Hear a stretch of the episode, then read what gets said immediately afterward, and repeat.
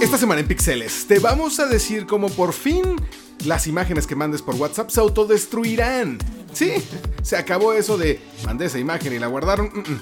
Se autodestruyen y te diremos cómo puedes activar esta nueva función. La World Wide Web, el Internet, se vendió por 5.5 millones de dólares. Bueno, al menos el código fuente que escribió Tim Berners-Lee es una NFT. Vamos a decir quién la compró. Un nuevo invento te hace cerrar la boca para que ya no engordes. Sí, así como lo escuchas, te diremos por qué es tan polémico y dónde comprarlo si es que quieres bajar de peso. En Canadá son cosa del pasado los vehículos de gasolina. Los prohíben por completo. Te vamos a decir desde cuándo, a partir de qué año ya no habrá autos de gasolina solo eléctricos en Canadá. Y en videojuegos, Ghost of Tsushima tendrá una versión del director, sí, una nueva isla, nuevos personajes, uno de los videojuegos más increíbles del PlayStation 4. Ahora llegará en 4K y a 60 cuadros por segundo al PlayStation 5, es decir, se va a ver increíble. Te decimos cuándo llega. Comenzamos.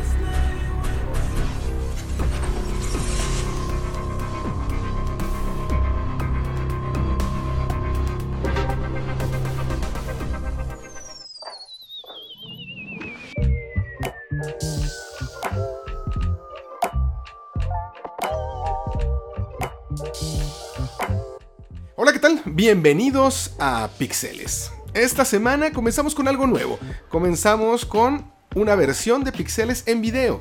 Si estás escuchando esto en algunas plataformas, en Spotify, en Apple Podcasts, en Google Podcasts, en fin, en cualquiera de las que estés, en Anchor, ahora también podrás buscarnos en YouTube. Estamos en el canal de Santillanes, por supuesto, nos puedes buscar como Pixeles Cultura Geek, Santillanes, en fin, ahí está la liga, lo pusimos en la descripción de este podcast por si quieres ver el video y ojalá si nos estás viendo en YouTube, bienvenido. Este va a ser el primero de muchos videos que vamos a tener cada semana, si se puede un poquito más, con unboxings, con reseñas de gadgets, en fin, y con las noticias más importantes de la semana del mundo, ¿sí? Del mundo de los geeks.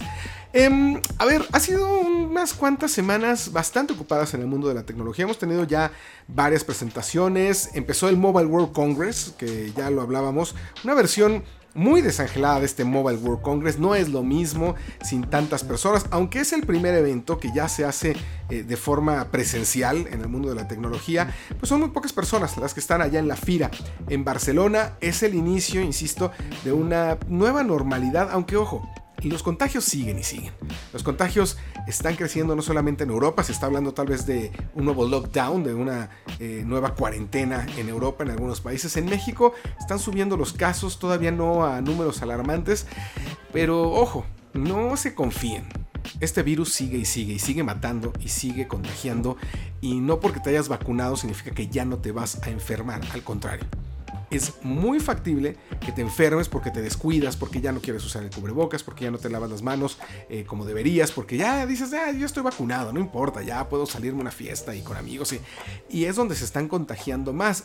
Lamentablemente se están contagiando personas muy jóvenes que aún no se vacunan, que sienten que porque ya muchas están vacunadas el virus está en, eh, en menor cantidad, por llamarle así, allá afuera y no es así, así que síganse cuidando. Este Mobile World Congress em, presentaron pues cosas muy pequeñas, nada relevante creo como para sorprender. Samsung por ahí tuvo una presentación también medio desangelada, hablaron de la nueva versión del sistema operativo para sus relojes, que ahora será eh, una versión de, eh, sistema operativo de los relojes de Google, del Wear OS. Bueno, pues ahora eh, tenemos una nueva versión en los relojes de Samsung que dejan de lado Tyson, su sistema operativo, y que se convierte ahora en una versión de Google para los relojes de Samsung.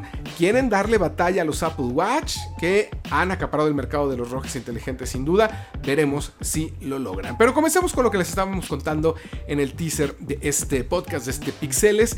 Y primero, WhatsApp. ¿Cuántas veces no han mandado una fotografía o un video que se arrepienten al segundo 2 de haberlo enviado, si no es al segundo 1?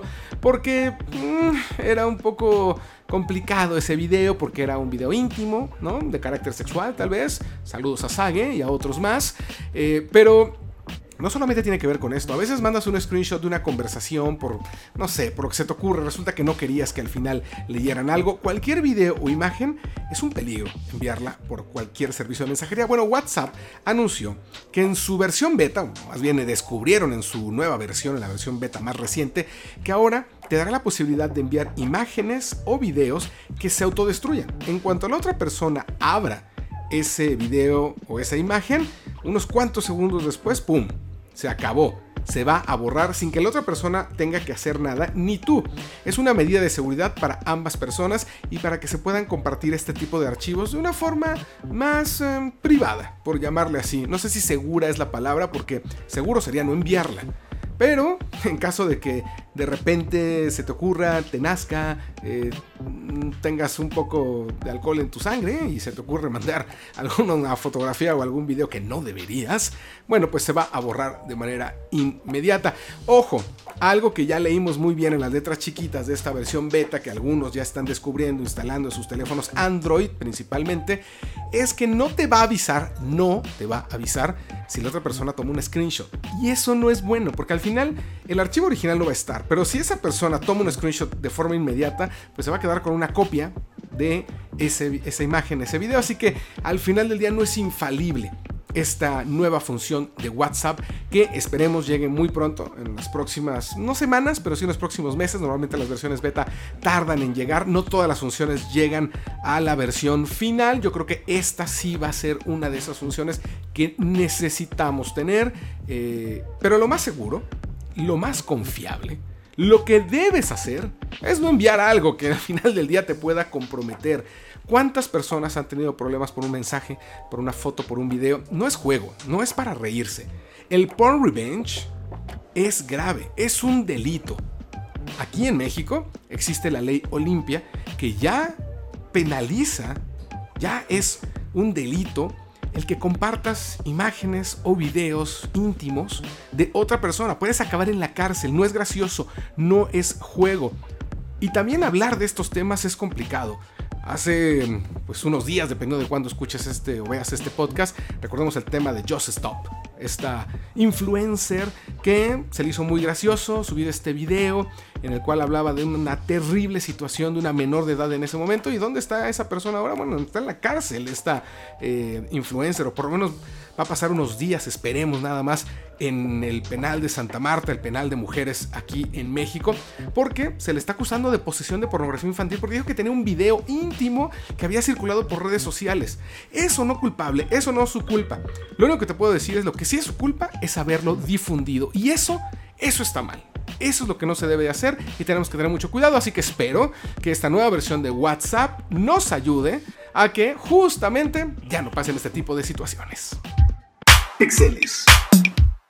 Vámonos con otras cosas. ¿Han querido hacer una dieta? Eh, dejar de comer, hacer ejercicio para poder bajar de peso, es complicado. Es una cuestión de disciplina, no es fácil.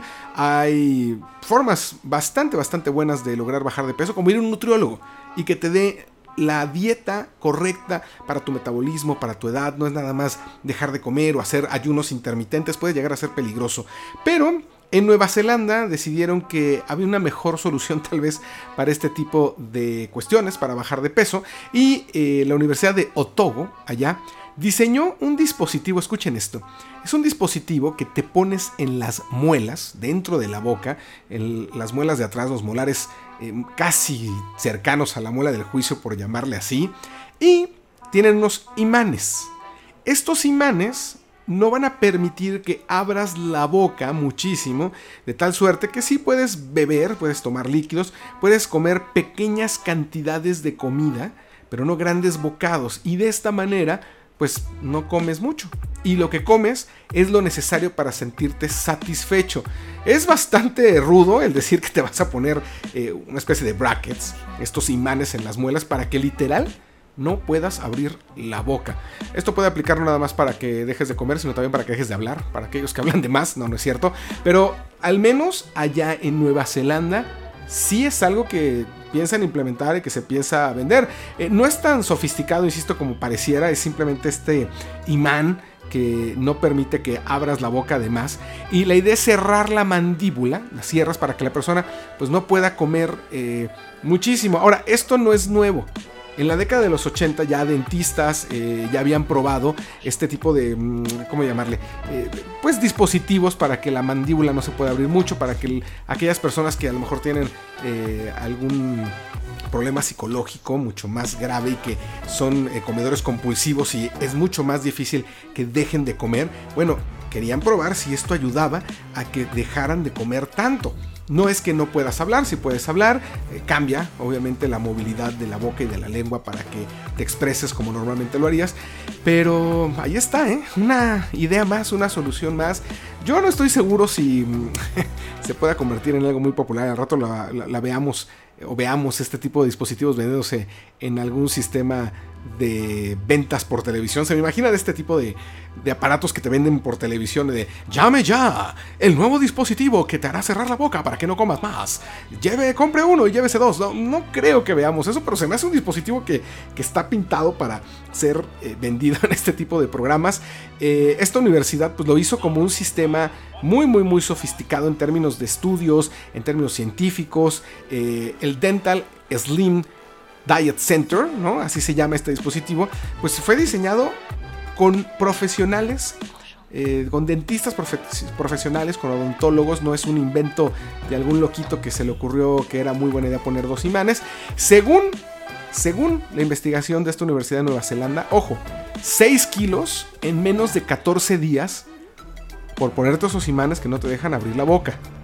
Yo creo que en vez de pagar, en vez de estar pensando en cómo vamos a traer este aparato de Nueva Zelanda, en vez de estar eh, viendo qué comemos y qué no comemos, hagamos conciencia de que no tenemos que estar comiendo tanto, de que las colaciones, estas comidas entre comidas, que si las papitas, que si los chicharrones, que si los cacahuates, saludos a mis amigas que comen cacahuates mientras están maquillándose, eh, son lo que te hace que engordes, ¿no? Y si no, pregúntenme a mí, luego estás ahí comiendo porquerías en medio de la nada, y eso es realmente lo que no te permite bajar de peso. Y si eso le sumas, que somos sedentarios, que no salimos, que eh, no hacemos tanto ejercicio, bueno, pues es la fórmula perfecta para engordar. Ojo, algo muy importante es que estemos bien alimentados. No por comer mucho significa que estamos bien alimentados. Hay que tener una dieta balanceada y por eso considero y sugiero que si queremos bajar de peso, si queremos tener buena salud, vayamos con un nutriólogo. Les voy a decir algo que se lee aquí. Eh, uno de los investigadores que hizo este aparato eh, explicó que lo que propicia el dispositivo a las personas que luchan contra la obesidad es establecer nuevos hábitos y cumplir con una dieta baja en calorías durante un periodo de tiempo determinado. Realmente pone en marcha el proceso, dice eh, uno de los investigadores que diseñó estos imanes para que no abras la boca. Los ensayos realizados en 7 pacientes obesos y sanos usaron los dispositivos durante 14 días y un tiempo en el que la pérdida media de peso fue 6 kilos con 360 gramos, un 5% de su peso corporal. Si eso lograron estas personas poniéndose estos imanes, imagínense lo que ustedes pueden lograr con un poquito de voluntad. Así que en boca cerrada no se engorda ni entre moscas si quieren bajar de peso, simplemente dejen de comer tanto. Pixeles. ¿Qué sería el Internet si no existiera la WWW? La World Wide Web es el protocolo, es la manera en la que logramos conectar o entrar a todas las páginas web, a todas las páginas de internet que visitamos diariamente. Bueno, pues eh, el inventor de este protocolo, quien nos dio la posibilidad de conocer y de navegar en internet como hoy lo hacemos, Tim Berners-Lee, es la persona a la que le debemos la posibilidad de ver este video, de escuchar este podcast, de entrar a una página y simplemente ver lo que puedes crear cualquiera de nosotros gracias a estos protocolos. Pues con la moda de los NFT, los Non-Fungible Tokens, esta nueva manera en la cual adquieres eh, la versión digital original de ciertos archivos de obras de arte que se han vendido hasta en 65 millones de, dólares, se convirtió ahora este, este primer código, la primera versión de la World Wide Web, en eso, en un NFT que se vendió. Tim Berners-Lee creó el código original que le dio forma a la web y se vendió por 5.434.000 dólares. Puso a la venta este código fuente original en NFT, se vendió por esta cantidad y ahora hay alguien, no se a conocer quién, que tiene eh, pues la certeza por haber pagado esto de que ese es el código original. Eso fue lo que escribió Tim Berners-Lee. Esta compra la acompañó una carta firmada por Tim Berners-Lee, un video conmemorativo, ¿no? Al final del día hay algo ahí que es muy original y que nada más esta persona tiene. Y esta copia digital de 9555 líneas de código ya está en las manos de un coleccionista geek. Algo interesante es que cuando se dio a conocer eh, esta subasta y se mostraron algunas eh, capturas de pantalla del código, algunos programadores encontraron un error en cómo estaba escrita la World Wide Web. Dicen que esto, bueno, seguramente es un error de aquellos que lo subieron, no es el código original, porque de haber tenido este error, no se podría haber creado la World Wide Web, pero así se vendió, al menos así parece que se vendió este, esta versión digital de eh, la World Wide Web, la primera versión de la World Wide Web. Ojo, el dinero no se lo va a quedar Tim Berners-Lee, lo va a donar a algunas asociaciones. Con esto se une a personas como Jack Dorsey, que recordemos vendió también el primer tweet el primer tweet que envió Jack Dorsey se vendió por algo así como 3.3 millones de dólares. Hablábamos también de las obras de arte que se han vendido, como la de Beeple, que se vendió por 69 millones de dólares. Dije los 65, pero fueron 69 millones de dólares. El problema de las NFT es que pues no sabemos si es una moda, si es algo que se va a continuar, si realmente tiene tanto valor saber que tienes un archivo digital único, algo intangible, algo que solamente vive en una computadora, que nunca puedes tocar y que, bueno, de alguna manera, aunque está certificado por blockchain que es tuyo, eh, creo que al final del día el valor de algo tiene que ver con tenerlo, al menos algo material. Esto digital es difícil desde mi punto de vista de asignarle un valor tan, pero tan grande. Además de que hay un tema eh, del que me gustaría hablar después, que tiene que ver con la contaminación que se genera tanto con los bitcoins, con las eh, monedas virtuales, como con este tipo de eh, dispositivos, perdón, de este tipo de archivos digitales que tienen un enorme impacto ambiental, ¿no? Por todos los cálculos necesarios que se necesitan hacer y que obviamente esto hace que las computadoras consuman más energía y es toda una ecuación bastante compleja, pero que sí tiene un impacto ambiental. Así que archivos digitales que contaminan, archivos digitales que viven en una computadora y que valen millones de dólares, bueno, pues ahora la World Wide Web el código original, la primera versión de cómo nos conectamos a Internet, se vendió por 5.5 millones de dólares. Pixeles. Los autos eléctricos son una solución a los problemas de medio ambiente sin lugar a dudas hoy no circula en la Ciudad de México, en muchas otras partes del mundo, en China, eh, donde de repente se colapsan las ciudades por la contaminación. Bueno, son derivados en gran medida por tantos vehículos que están circulando. Y este problema medioambiental lo tenemos desde hace décadas. En Canadá, en Canadá acaban de anunciar que ya se acabó los vehículos que son eh, de combustión interna, que utilizan gasolina, así como lo escuchan en Canadá, ya no va a haber vehículos que utilicen gasolina. Justin Trudeau, el primer ministro de Canadá, anunció que se va a prohibir la venta de vehículos equipados con motores de combustión interna en el 2035. Tenemos todavía pues, poco menos de 15 años, 14 años, al menos allá en Canadá, para que se dejen de vender vehículos que utilicen gasolina. Van a ser todos eléctricos. Esto, sin duda, pues implica no solamente inversión, sino implica eh, un cambio de mentalidad y algo muy importante, no todo es bueno. En Canadá hay grandes distancias por recorrer. A lo mejor en 15 años ya vamos a tener vehículos que las baterías permitan eh, pues recorrer grandes, inmensas cantidades en kilómetros. Hoy es complicado, tienes que estarte parando, tienes que hacer una ruta donde haya estos superchargers, en el caso de Tesla, que cargan el vehículo más o menos rápido y no te tienes que quedar parado mucho tiempo ahí.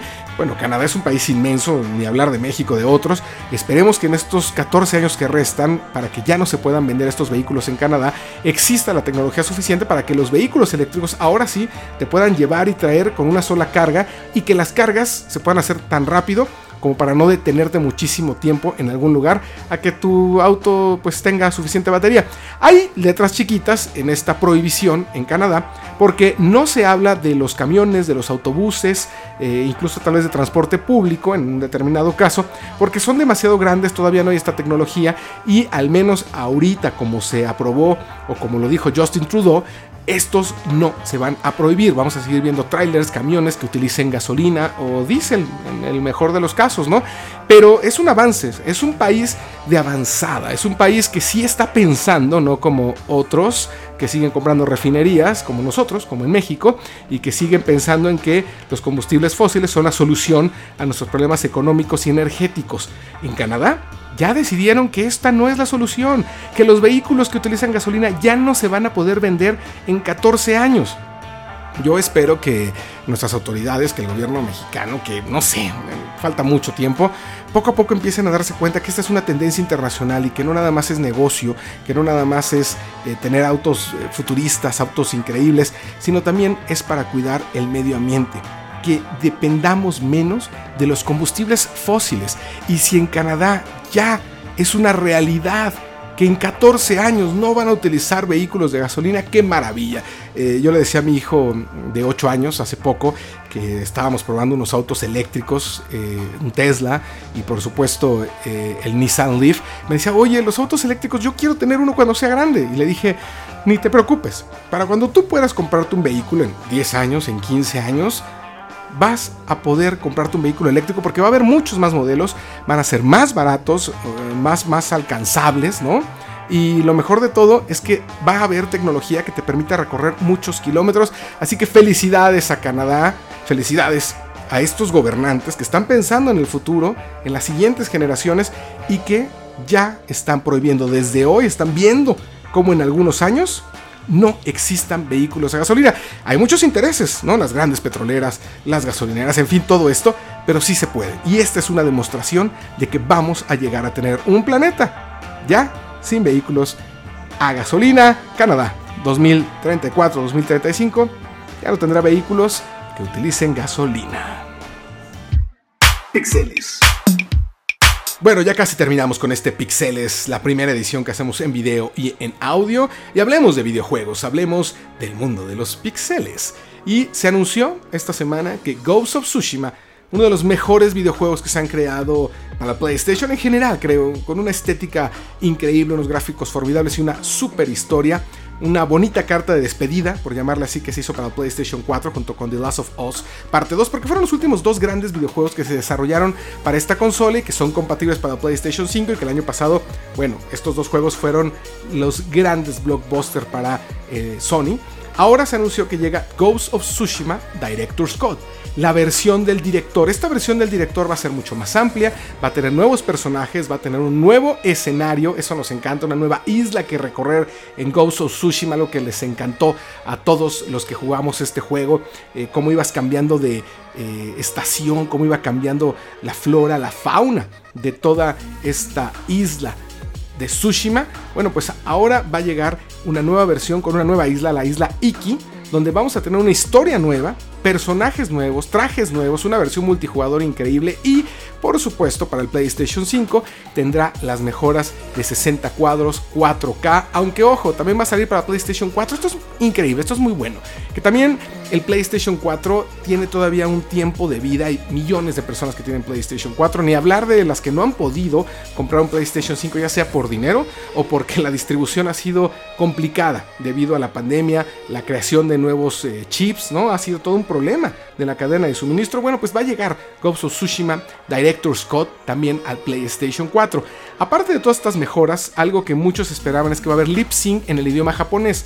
Ghost Tsushima, que es sin duda eh, como ver una película de Akira Kurosawa en pixeles, tiene la posibilidad de que escuchen los diálogos en japonés, pero no había lip sync. Veías a, los personajes, veías a las animaciones que no concordaba bien eh, su boca, los movimientos de su boca con el idioma japonés. Sí en inglés, pero no en el idioma japonés. Bueno, pues en esta versión del director ya se mejoró eso, ya hay un lip sync con el idioma japonés, ya no se ve raro, ya no se ve desfasado y eso se va a agradecer mucho porque este juego, créanme, se tiene que jugar en japonés. Tiene subtítulos en español, no se preocupen, los subtítulos en inglés.